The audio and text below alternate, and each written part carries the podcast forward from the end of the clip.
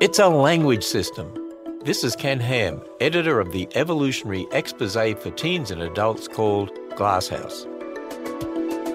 This week we're looking at the fingerprints of God, designs that are so amazing they cry out for a creator God. And the first is DNA. This molecule of heredity is in every one of your cells.